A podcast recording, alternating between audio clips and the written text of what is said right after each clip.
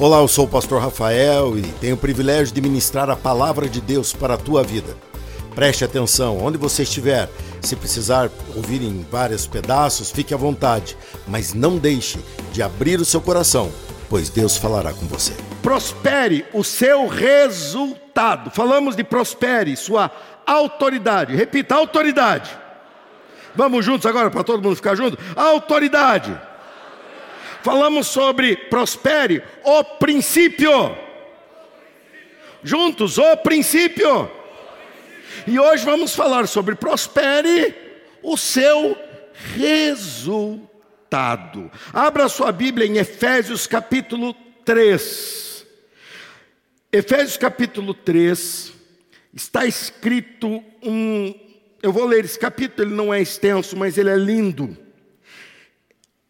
Deus está falando na Sua palavra sobre o valor do povo de Deus. Vocês são igreja. No capítulo 2 fala que somos, é, um, temos uma nova vida em Cristo. Depois ele fala que a união em paz com Cristo. Depois fala que somos o templo de morada do Senhor. E agora no 3 ele se, ele se reporta isso em Efésios 3. E ele diz assim: vamos à leitura se você achou, vai junto, senão você acompanha aqui no telão. Não vá nem para frente, nem fique para trás. Vamos juntos. Quando penso em tudo isso, isso que eu acabei de falar, eu, Paulo, prisioneiro de Cristo Jesus, para o bem de vocês gentios, tomando por certo, a propósito, que vocês sabem que Deus me deu essa responsabilidade especial de estender sua graça a vocês. Como lhes escrevi anteriormente em poucas palavras, o próprio Deus revelou esse segredo a mim. Ao lerem o que escrevi, entenderão minha compreensão desse segredo a respeito de Cristo, que não foi revelado às gerações anteriores, mas agora foi revelado pelo Espírito aos santos apóstolos e profetas. E este é o segredo revelado. Dois pontos. Agora você prestou atenção, né? Fofoqueiro, escuta de um segredo. Que segredo é esse? Conta que segredo. Vamos ver então, porque ele falou tanto desse segredo que nós vamos entender esse segredo do resultado, a prosperidade ou ser próspero, o seu resultado. Versículo 6. Tanto gentios como judeus que creem nas boas novas participam igualmente das riquezas herdadas pelos filhos de Deus. Vou repetir: tanto gentios como judeus que creem nas boas novas participam igualmente das riquezas, riquezas herdadas pelos filhos de Deus. Onde estão os filhos de Deus? Dá um aleluia aí, deixa eu ver. Ambos são membros do mesmo corpo e desfrutam a promessa em Cristo Jesus. Pela graça e pelo grande poder de Deus, recebi o privilégio de ser anunciado, de servir anunciando essas boas novas. Ainda que eu seja o menos digno de todo o povo santo, Recebi, pela graça, o privilégio de falar aos gentios sobre os tesouros infindáveis que estão disponíveis a eles em Cristo. E de explicar a todos esse segredo que Deus, o Criador de todas as coisas, manteve oculto desde o princípio. O plano de Deus era mostrar a todos os governantes e autoridades nos domínios celestiais, por meio da igreja. Quem é a igreja? Dá outro glória a Deus. O plano de Deus, olha o 10. O plano de Deus era mostrar a todos os governantes e autoridades nos domínios celestiais, por meio da igreja, as muitas formas da sabedoria divina. Deus quer se revelar através de você, igreja. Esse era seu propósito eterno, que ele realizou por meio de Cristo Jesus, nosso Senhor. Por meio da fé em Cristo, agora nós, com ousadia e confiança, temos acesso à presença de Deus. Portanto, peço-lhes que não desanimem por causa de minhas provações, é por vocês que sofro. A honra é de vocês. Quando penso em tudo isso, caio de joelhos e oro ao Pai o Criador de todas as coisas nos céus e na terra. Peço que, da riqueza de Sua glória, Ele os fortaleça com poder interior por meio de seu Espírito. Então Cristo habitará em seu coração à medida que vocês confiarem nele. Olha para mim. Os youtubers, os falantes do YouTube, eles falam na tentativa de agradar os seus seguidores, eles falam que todo mundo é igual. Nunca, em lugar nenhum, na terra, na história terrena ou na história do céu, nós somos todos iguais. Nós somos igualmente salvos pela graça, mas essa igualdade parte de Deus. De nosso lado não existe igualdade. Estou te falando porque tem uns que falam mansinho, oh, você, e você até chora. Você falou, que lindo. Pode ser lindo, mas é mentira. Tome cuidado. Aquele diz que Cristo habitará em seu coração à medida que vocês confiarem nele. Há uma medida. E essa habitação está ligada à tua confiança nele. Vocês estão me acompanhando? Porque nós evoluímos. De domingo eu preguei uma narrativa dos evangelhos. Ontem eu preguei a base do Pentateuco. E hoje estou falando de uma carta Paulina. Então você tem, eu tô, tô esforçando a cabecinha do crente aí. Em plena terça-feira à noite, com esse povão todo aqui, mas está valendo a pena, não está? Mas lógico que você tem que fazer seu esforço, porque seu físico é contra você nesse momento. Suas raízes se aprofundarão em amor e os manterão fortes. Olha, eu creio que só esse versículo 17 aqui já seria uma base tremenda para se crer em Cristo e se relacionar com Ele. Versículo 18: Também peço que, como convém a todo o povo santo, vocês possam compreender a largura, comprimento, altura e profundidade do amor de Cristo, o amor em 3D. Que vocês experimentem esse amor, ainda que seja grande demais para ser inteiramente compreendido olha que lindo esse 19 aqui, que vocês experimentem esse amor, ainda que seja grande demais para ser inteiramente compreendido. Quem está experimentando esse amor, diga glória a Deus. Diga para Jesus, eu também te amo, Jesus. Então vocês serão preenchidos com toda a plenitude de vida e poder que vem de Deus. Não é isso que estamos falando desde domingo? Toda a plenitude de vida e poder que vem de Deus. Próspero. Deus fez isso com uma semente, não vai fazer isso com você? Ontem falamos sobre isso. Versículo 20. Toda a glória seja a Deus que, por seu grandioso poder que atua em nós, é capaz de realizar infinitamente mais do que poderíamos pedir ou imaginar. Ah, eu vou repetir, vale a pena, não vale? Toda a glória seja a Deus que, por seu grandioso poder, que atua em nós, esse poder está atuando em você, digam amém aí, é capaz de realizar infinitamente mais do que poderíamos pedir ou imaginar. E olhe que eu tenho uma imaginação grande.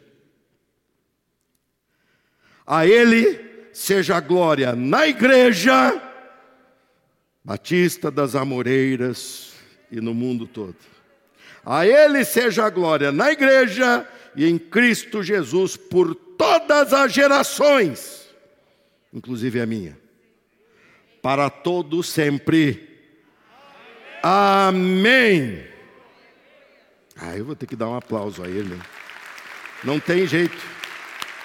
Depois de uma leitura tão poderosa como essa, pastor, o senhor sabe que eu leio às vezes esse texto, mas não entendo assim. Você não entende porque não fica para, volta, volta, para, pensa. Foi isso que eu fiz com você, só isso. Isso está acessível a todos vocês na sua Bíblia. Prospere o seu resultado. Hoje falaremos do resultado. Ah, pastor, eu já sei. Para mim, o resultado é uma geladeira de aço escovado com aguinha gelada na porta.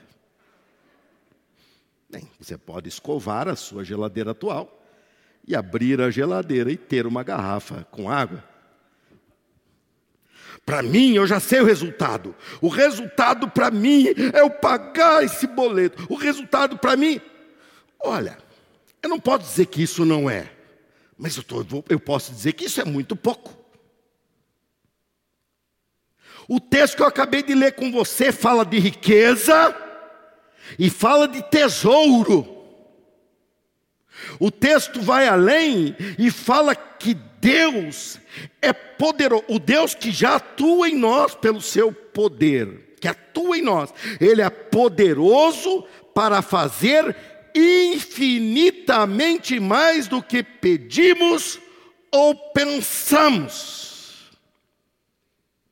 Afinal, qual é o resultado da verdadeira prosperidade? Lógico que não é a geladeira. É lógico que nós vamos muito além. Depois de ler o que lemos endereçado a nós, lógico que eu tenho que pensar, eu tenho que abrir meu campo de visão pela fé. Mas nós não podemos nos perder nisso, porque é muito comum pessoas se perderem com a bênção muito mais do que você imagina. Mas se ela recebeu uma bênção, então ela está ali, ela está grata a Deus. Jacó e Esaú, a bênção era de quem? Jacó e Esaú, a bênção era de quem? De Esaú. E o que ele fez com a bênção? Ele se perdeu. E perdeu a bênção. E ela se tornou de Jacó. Jacó valorizava aquela bênção. Jacó valorizava aquela prosperidade. E há um encontro dos dois, quando Jacó volta para sua terra, eu já preguei sobre isso, deveria pregar outra vez, porque a maioria da igreja nunca ouviu da, da, minha, da minha pregação disso. Quando eles se encontram, quando Jacó vem morrendo de medo de apanhar de Esaú, porque ele era o irmão mais novo, mais novo por minutos, mas era mais novo, ele era mais frágil cresceu apanhando, e você sabe que é um trauma de crescer apanhando de irmão mais velho. Eu tenho minha irmã mais velha. E ela me bateu bastante. Me judiou, me judiou. Ontem eu já contei uma para vocês, não contei? Então hoje, mas é, daqui a pouco vocês estão com raiva dela. Mas eu já superei, já perdoei, está tudo bem. Ele cresceu assim, levando o cascudo do seu irmão. Agora, ele pensou, traí o camarada, no sentido de enganei, embora Esaú sabia muito bem o que fez, ele vendeu aquilo, lembrem-se. E quando ele volta, ele vem para se encontrar com Esaú, e Esaú fala assim: quando começa a oferecer tudo, Jacó vai oferecendo presente, andava um pouco, se prostrava, entregava presente, andava um pouco em direção a ele, amolecendo o coração do seu irmão. Quando chega um diálogo extremamente irrelevante entre os dois. Esaú justifica não precisava de tudo aquilo porque ele tinha riqueza. Ele fala: Tenho riqueza, sou rico. Jacó se volta para ele e diz: Eu tenho fartura.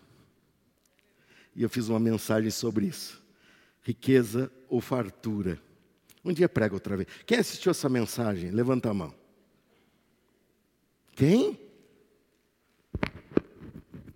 Falei para vocês. Ninguém, duas, três pessoas. Mais gente assistiu, mas já esqueceu.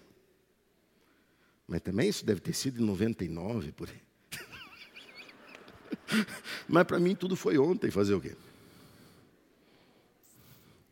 Vamos lembrar aí da bênção. Muitos se perdem com a bênção, então anote o primeiro desses dois ensinos. Eu quero deixar um, tentar ser rápido para deixar um tempinho no final para fazer uma oração especial por você. Duas, na verdade. Primeiro ensino: só é prosperidade se te aproxima de Deus. Vamos repetir? Só é. Você está entendendo que não há prosperidade que te afaste de Deus. Ontem, falando sobre o princípio, nós vimos que se Adão ele tivesse um pouco de filtro, mediante tudo que ele já tinha ouvido do próprio Deus, ele identificaria e sairia daquele laço que Satanás estava preparando para ele. Porque ele falou: Mas como é que eu vou ter tudo isso que você está me falando, se eu vou ser um concorrente de Deus. Foi isso que ele tentou ser, exatamente o que Satanás tentou ser, como Lúcifer ainda no céu. Concorrente de Deus. Ele vem com a mesma essência pecaminosa e compartilha isso com Adão. E esse Adão geracional que gerou toda a humanidade, nós fomos gerados nesse ambiente de queda. Então por isso é tão fácil nós assumirmos a posição de ídolos. E nós mesmos idolatrarmos nossa condição e quando não idolatrarmos a nossa prosperidade. Eu já estou falando isso crendo, sabendo que o segundo semestre desse ano vai ser impressionante nos seus resultados para a tua vida. Pode dizer amém, porque resultado é coisa boa. Mas ao mesmo tempo você não pode negociar com essa prosperidade ou ser próspero num sentido que te afasta de Deus. É a cooperação. Você tem que entender que toda a criação ela existe para glorificar ao Senhor. E você hoje está vivendo em meio a essa criação. E você hoje é um criado por Deus, mas também gerado a partir de Deus em Cristo. Você é filho também. Nem todo ser humano é. Todo ser humano é necessariamente criado por Deus. Filho não é criado, filho é gerado. E gerado por Deus, só um pisou nessa terra, e o seu nome é Senhor Jesus Cristo. E aqueles que creem nele, ele compartilha da sua condição de filho e nos faz filhos de Deus junto com ele. Quem entender, diga um amém. Eu acho que nem todos entenderam, não, mas é importante você já ir pensando que entendeu, é importante. Todas as coisas cooperam para a glória de Deus. Se você para para ver a criação, todas as épocas. Você pode gostar mais do, do, da primavera, verão, você pode gostar menos do inverno. Isso é uma questão de gosto, mas você não pode ignorar a beleza de cada época. E não tem como você olhar para essa beleza e travar, você tem que olhar para essa beleza e falar: o Criador disso é muito bom, ele é muito capaz, muito criativo, muito poderoso. E aí, quando você vê os teus resultados, lembre-se, você não pode ser concorrente com Deus. Se você é concorrente com Ele, você não é parceiro dele.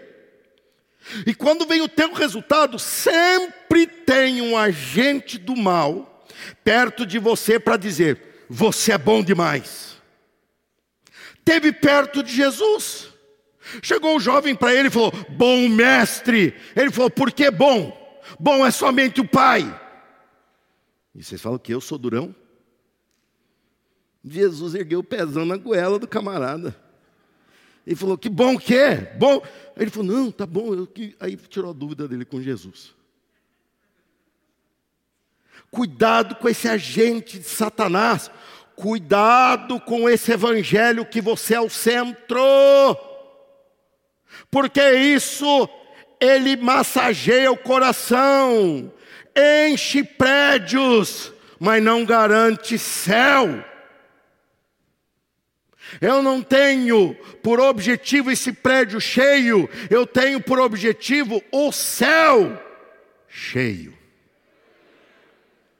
E o único jeito de eu contribuir para que o céu se encha, eu, contribu eu compartilhar o evangelho onde Cristo é adorado. E nós temos um grande privilégio adorá-lo. Adorá-lo. Quando você recebe a tua prosperidade, e será que eu já não tenho experiência que eu vi muito e muito e muito isso acontecer? Ah, pastor, meu sonho era ter uma casa no litoral. Cuidado, esse sonho pode se tornar um pesadelo por vários motivos. Primeiro, que você vai trabalhar com um condenado toda vez que vai. Porque cresce mato e tudo mais, e você vai chegar lá e vai ficar faxinando por dois, três dias. E aí, quando você termina, fala: Vamos subir a serra que acabou. Cuidado. Segundo, quando que você vai? Meu fim de semana, quando você vai à igreja? No fim de semana, como é que você vai estar em dois lugares? Não, eu vou achar uma igreja lá. Irmão, você não consegue achar nada no litoral. Fala para mim uma verdade. Você acha alguma coisa no litoral? Mar, só. Aí você fala, não, eu vou achar uma igreja. Vai nada. Você vai lá, você vai ficar lá. Fala assim, ah, não, mas não é que nem a minha. Lógico que não é. Aí você faz o quê? Eu vou assistir pela internet. Não vai, não existe sinal bom de internet no litoral. Coitado, estou estragando o sonho de alguns aí. Não é intenção, é só para você ter o um exemplo. E eu já vi crentes que compraram, começaram a faltar de setembro até março, abril. Ele tinha que faltar porque ele investiu muito lá, tinha que usufruir. Aí, de vez em quando, quando aparecia, ô oh, irmão, Ô, oh, pastor, é. Não, mas eu estou lá. Tá bom. Não me deve nada, fique em paz.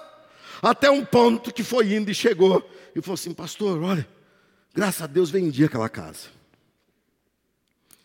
Eu falei, deveria ter demolido, não é vendido. Você passou a dor de cabeça para alguém. Você não abençoou. Pastor, não dava, eu não vinha nos cultos. Tem um exemplo que o pastor Jorge usava demais. E eu digo que ele usava porque eu peguei pouquinho dessa época. Época que a, igreja de Jundiaí era no centro, num lugar que não tinha vaga para um carro sequer. Inclusive o carro do pastor Jorge foi roubado do lado da, da igreja. E um irmão era firme na igreja, mas firme na igreja.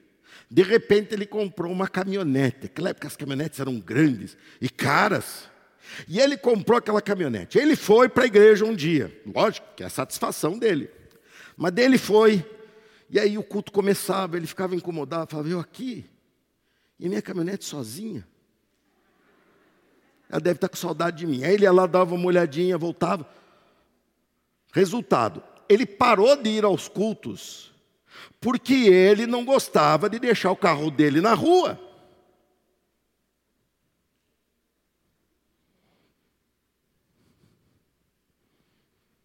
Ele, quando comprou, ele cantou para todos: Oh, que prosperidade! Olha o que Deus me deu. Deus? Prosperidade que te afasta de Deus não é prosperidade, é miséria.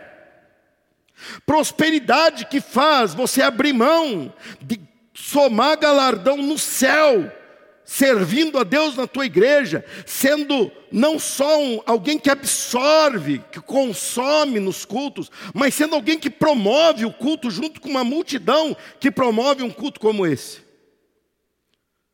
Você se perder por causa de prosperidade, isso não é prosperidade. Há uma escala de valores que você trouxe do mundo para cá. E do mundo para cá, o mais importante para você era o trabalho, porque o que você tinha de maior objetivo era sobreviver. Cuidado que a pandemia trouxe isso para primeiro lugar com força, hein? Com força. E aí você vem para a igreja, você começa um processo de conversão, mas você não continua confiando no Senhor. Confiar no Senhor a mais é você abrir o teu coração para ter mais dele, até o ponto que ele esteja bem enraizado em você. Você acabou de ler isso comigo, eu só te citei o texto.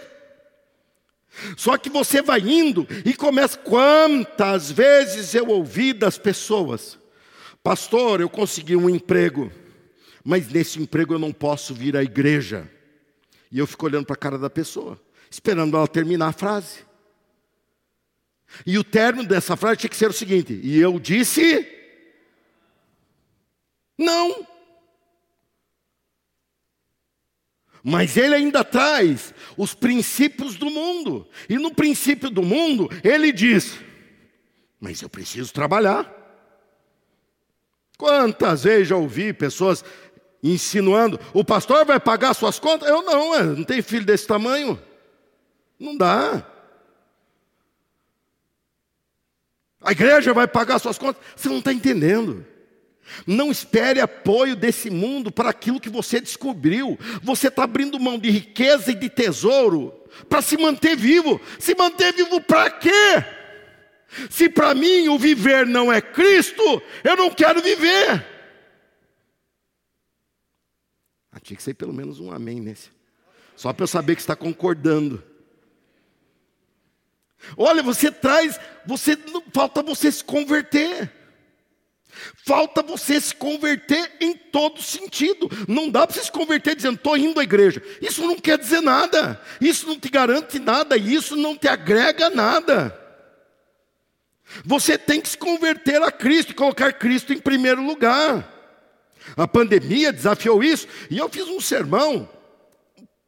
Essa época, logo que voltamos, mais ou menos lá por junho ou agosto do ano passado, por aí. Eu fiz uma mensagem que eu fui duramente criticado por meia dúzia.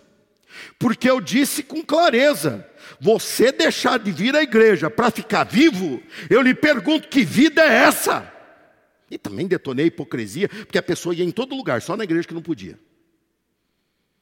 Uma pessoa que saiu da igreja, saiu dessa igreja por causa da minha insistência em ela vir para a igreja. Saiu. Há poucos dias atrás eu fui num velório, velório com 15, 20 pessoas. E ela estava lá. Não era a, a, a morta. Pegou, pegou mal. Senão eu nem iria. Ela estava lá visitando. Eu olhei aquilo e falei, mas o vírus não sabe se é velório ou se é culto. Aliás, era um culto. o vírus não sabe. Ah, não, mas é velório eu tinha que vir. Está vendo teus valores? E o diabo conseguiu fazer com que alguns jogassem o privilégio dele de estar na igreja, de ser igreja, de estar junto, lá para o chão. Mas ele quebrou a cara porque já faz dois meses que essa igreja se reúne em número muito maior do que se reunia antes do começo da pandemia. Eu falei que sairíamos dessa pandemia maiores do que entramos, e olha que ainda nem saímos. Ainda nem saímos. Eu tenho números da, do, do, que fiz em 2018, não, 19, foi a última vez que eu fiz uma campanha organizada em junho. E eu tive na segunda-feira um número que não chega a metade do que tivemos ontem. E na terça-feira, não sei, não sei o número ainda, mas pelo, pelo que eu já acompanho do visual, não chega também perto disso, de metade do que tivemos, que temos hoje. Por quê? Porque Deus nos fez crescer e eu fico preocupado individualmente com aquelas pessoas, porque elas inverteram valores. Se eles levassem esse valor na igreja primitiva, a igreja não teria chegado até nós, porque eles eram ameaçados. Ou abre mão de ser igreja, ou eu te ponho fogo agora, nesse poste. E diz relatos que as estradas de Roma eram iluminadas à noite por corpos de cristãos incendiados. Graças a eles, o Evangelho se tornou vivo. Jesus se tornou um fato e chegou até mim e a você. E nós somos a geração de hoje que tem que olhar e dizer: Eu amo a Deus sobre todas as coisas. E o restante é restante.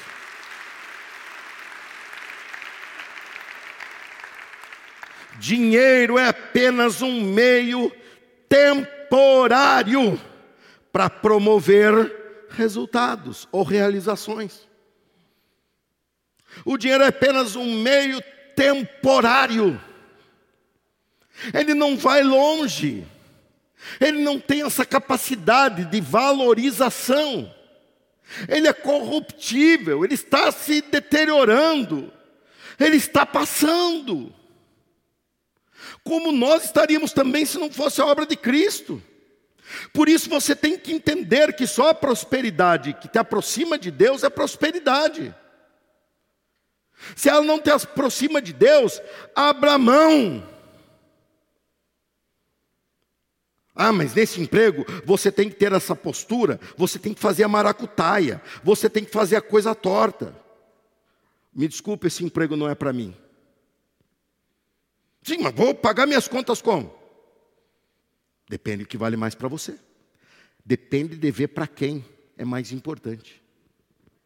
Para quem você vai ficar devendo? Nós temos que assumir essa, essa nossa conversão diante do mundo, que isso vai impactar as pessoas. É o maior evangelismo que podemos fazer, mostrar que descobrimos algo que vale a pena, algo que vale mais. As pessoas vão olhar e falar: que interessante isso, eu não, eu não vejo ninguém tomando essa postura por nada. Você fala, pois é, mas eu estou tomando, porque eu descobri que Cristo vale a pena. E se algo para eu viver, para eu ter, eu tenho que me afastar de Deus, olha, não é para mim. Mas se eu trago uma mensagem assim, e eu estou preparando uma série sobre obediência, que vai ser impactante, gente. Porque hoje pastor não pode mais falar a verdade, porque o crente escolhe a la carte. Olha, nessa aqui, eles só falam que eu sou o máximo. Aí se o pastor vem e apresenta a palavra, que obediência o quê? Obediência é você se, se submeter a algo contra a sua própria vontade, por você reconhecer uma autoridade maior. Que isso? Eu vou me submeter? Tem o um evangelho fácil logo ali, ó. Estão perdendo a mão, gente. Estão perdendo a mão. Outro dia um colega meu de ministério chegou e falou: olha isso aqui, ó. O pessoal cantando música do mundão. Só porque ela queria dizer, nós, essa noite nós teremos uma grande noite. Essa noite nós teremos uma grande noite. Não é coisa de baladeiro. E cantando dentro da igreja num algo chamado culto. Gente, você está perdendo a noção do que é culto. Você que está me assistindo aí de casa, você está assistindo o culto, você não está cultuando, porque a Bíblia fala todas as vezes sobre culto, falando do encontro de mais de uma pessoa, encontro de duas para mais. Jesus, quando fala sobre isso, ele faz essa alusão. Aí, ficou três dias me assistindo, não levou, tomou agora também. É ou não é? Tinha que escutar. Por quê? Porque esse comodismo está falando, e Satanás vai trabalhando pelas beiradas. Daqui a pouco, gente, para você ganhar, não importa que custo. E você começa a ter uma visão de valor eterno que na verdade é distorcida e te trará prejuízo eterno. Ó, oh, pessoas não conseguem largar o cigarro pra, por, porque ama Jesus. Ele não entende, capítulo 2, que Paulo fala, mediante isso. Isso que? Você é habitação de Cristo. Cristo, coitado, está passando mal em você. Que você parece um, um, um, um lugar de ficar ali. É,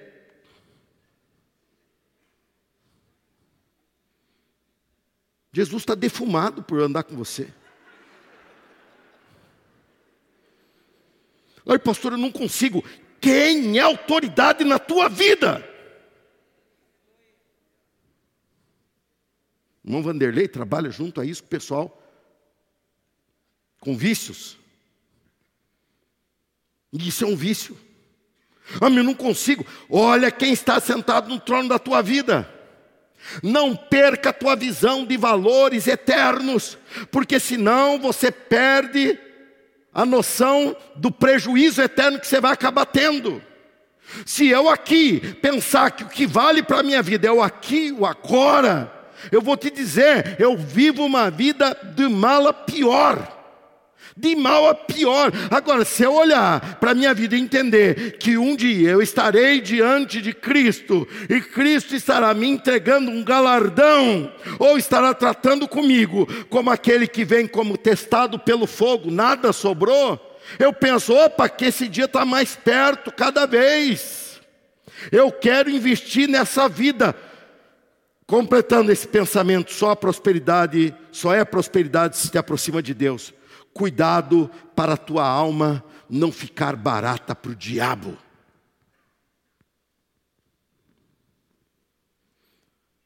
O diabo não gosta de ver você ganhando nada, mas ele se propõe a perder um pouco para ganhar muito mais.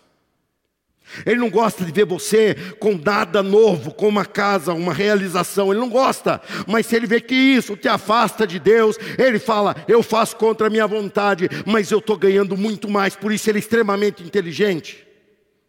E ele sabe que tem uma eternidade. E ele sabe como é que isso funciona com clareza. Pois ele foi expulso de lá.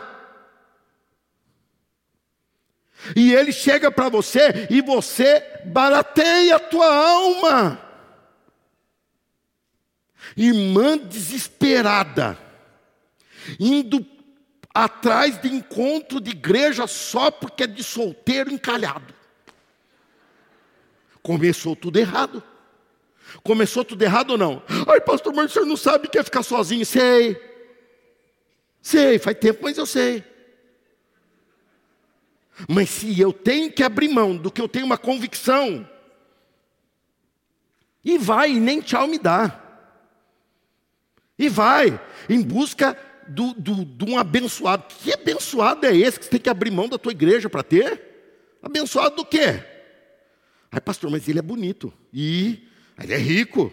E ele me tirou da igreja. Que belo negocião, hein? Que belo negocião. Não deixe a tua alma ficar barata. Não deixe que o diabo invista pouco para te tirar. Prosperidade só é prosperidade se te aproxima de Deus. Se não te aproxima de Deus, é cilada do diabo para roubar algo que ele tem extrema inveja que está em você, que é o direito de adorar a Deus diretamente por causa de Cristo. Fique atento e tome cuidado, porque o que Cristo te dá nada no mundo pode se comparar. O que Cristo já te deu, o, a riqueza e o tesouro que está disponível a você, é muito mais do que um resultado passageiro de hoje. Em Cristo você tem tudo mais. E você tem também a bênção para hoje.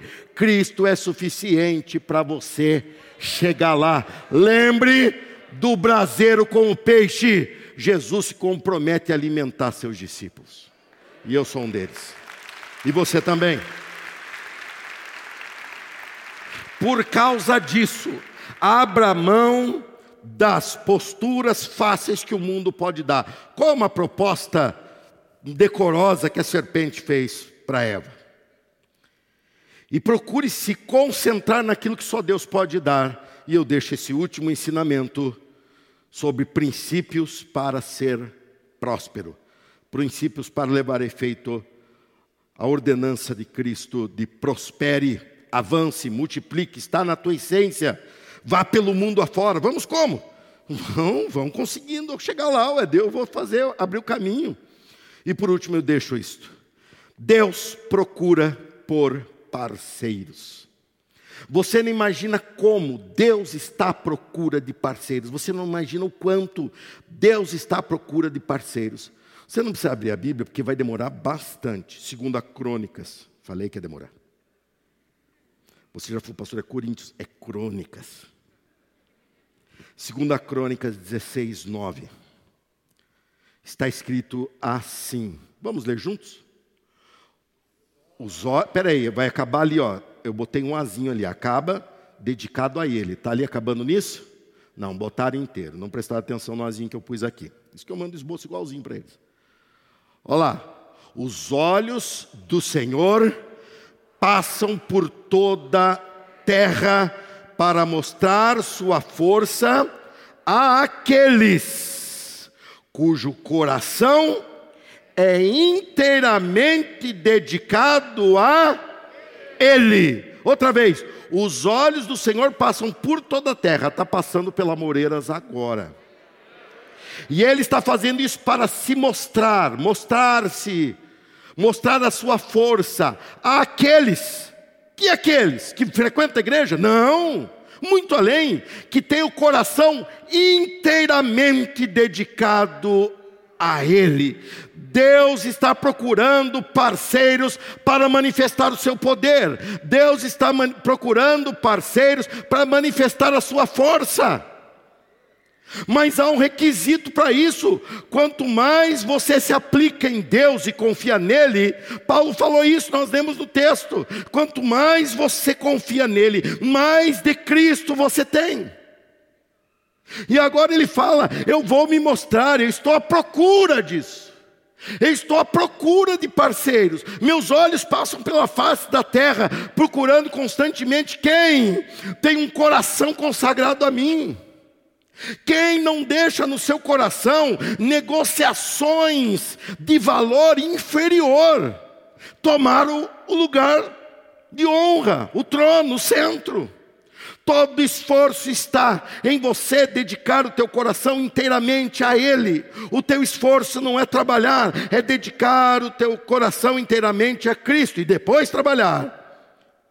É você, teu, teu esforço não é em comer, o teu esforço é dedicar o teu coração inteiramente a Deus, a Cristo, e depois se alimentar. Tudo isso está abaixo. O primeiro é ter o teu coração centralizado em Cristo com Cristo no centro. Você não tem que atender a desejos teus em primeiro lugar, você tem que atender a ordem de Cristo em primeiro lugar. E se o teu desejo está de acordo, ótimo, mas teu desejo te afasta de Deus, submeta-o. Pega o chicote, dá esse chicote em cima dele. Lá para frente eu vou pregar sobre isso. Mas isso é algo que está no teu domínio. Ele está à procura de corações, e não adianta você ser de boca, você tem que ser de coração. E ele está à procura de corações que se abram, para ele se manifestar forte, para ele se manifestar poderoso. Irmãos, 2020, eu fiquei limitado a mandar um zap para você. Eu fiquei numa dependência total de Deus. E eu aprendi demais de Deus, porque eu vi que mesmo você, sem ter o contato, não tinha acesso a você, você tem uma fé em Deus, e tanto é que você está aqui. Glória a Deus por isso. Você não se acomodou, você não via a hora de poder estar de volta, você não via a hora de poder estar na presença dEle, você não via a hora de rever a sua igreja. Por quê? Porque o teu coração está centralizado nele. Você olhava aquela situação e você ficava preocupado, como todos nós ficamos preocupados e ainda estamos. Mas ao mesmo tempo, ao contraponto dessa preocupação, está a fidelidade de Deus, que há um ano e meio atrás nós não conhecíamos como seria a reação do povo, da igreja, em meio à pandemia, mas já sabíamos que Deus, independente da situação, Ele continua fiel. E nós começamos a desenhar o nosso coração na presença dEle. Com isto, você terá resultados e esses resultados vêm da tua parceria com Ele. E essa parceria é fruto de uma entrega. Comece a passar o pente fino na tua vida e desembaraçar situações que estão impedindo você de viver no centro da vontade de Deus. Tivemos o batismo esses tempos atrás aí, e vocês viram aqui pessoas que não estavam frequentando aqui há anos e não eram batizadas, e aqui foram batizadas. Eu vejo nisso um mover de Deus, mas eu tenho experiência nisso, e eu sei que a pessoa tinha alguma coisa na vida dela que ela falava, ah, eu não posso batizar por causa disso. Ok, a Bíblia não fala isso, mas se isso te incomoda, vá, resolva isso com urgência. Se algo está te impedindo de voar mais alto na presença de Deus, resolva isso com prioridade. Não fica, ah, não, eu tenho consciência. Você não tem consciência nenhuma se você não está resolvendo. Não, eu não me envolvo, porque eu levo muito a sério. Você não está levando a sério, por isso você não resolve. É igual a história da Santa Ceia todo mês. Na Santa Ceia, eu vejo o ensino da vovozinha se sobrepor à palavra de Deus que eu ensino aqui. Senão não posso participar da ceia. Cara de santo, sério. Todo mundo celebrando, todo mundo. Glória a Deus, olha aqui. E o camarada no meio. Por que, que vem nesse culto então? É? Para ficar com essa cara aí? Não, eu não posso porque eu tenho uma questão na minha vida. Você vai para o inferno. Se você não pode participar da Santa Ceia daqui, como é que você acha que você vai participar lá? Ou sei lá também, quando Jesus vier servir os seus nas bodas do cordeiro, você vai falar, eu, eu tenho uma questão. Oh! Como é que vai ser isso, crente? É verdade ou não é? Como é que vai. Mas, ó, falei isso outra vez. Daqui duas, três semanas teremos Santa Ceia. Não, pastor, eu levo muito a sério. Você não leva a sério. Deus está à procura de pessoas cujo coração é comprometido com Ele. Se teu coração está dividido, resolva essa divisão. Resolva domine, diga não ou diga sim, depende da solução que tem que dar, mas faça isso alinhado a Cristo e seja inteiro de Deus. Chegue aqui no culto inteiro para Ele. Você pode estar só o pó, você pode estar enfrentando lutas, mas quando chegar a hora do teu culto, você fala: Deus não tem nada a ver com isso. Se eu estou enfrentando lutas, Ele já venceu a pior luta que eu poderia enfrentar. Ele venceu a morte por mim, então Ele merece meu louvor. E cante, exalte ao Senhor. De repente você sai daqi, chegando fala, mas isso já se resolveu? Ele fala: Eu estava olhando você no culto e encontrei um coração inteiramente na minha mão e eu manifestei o meu poder. Você é meu parceiro. Você é meu parceiro.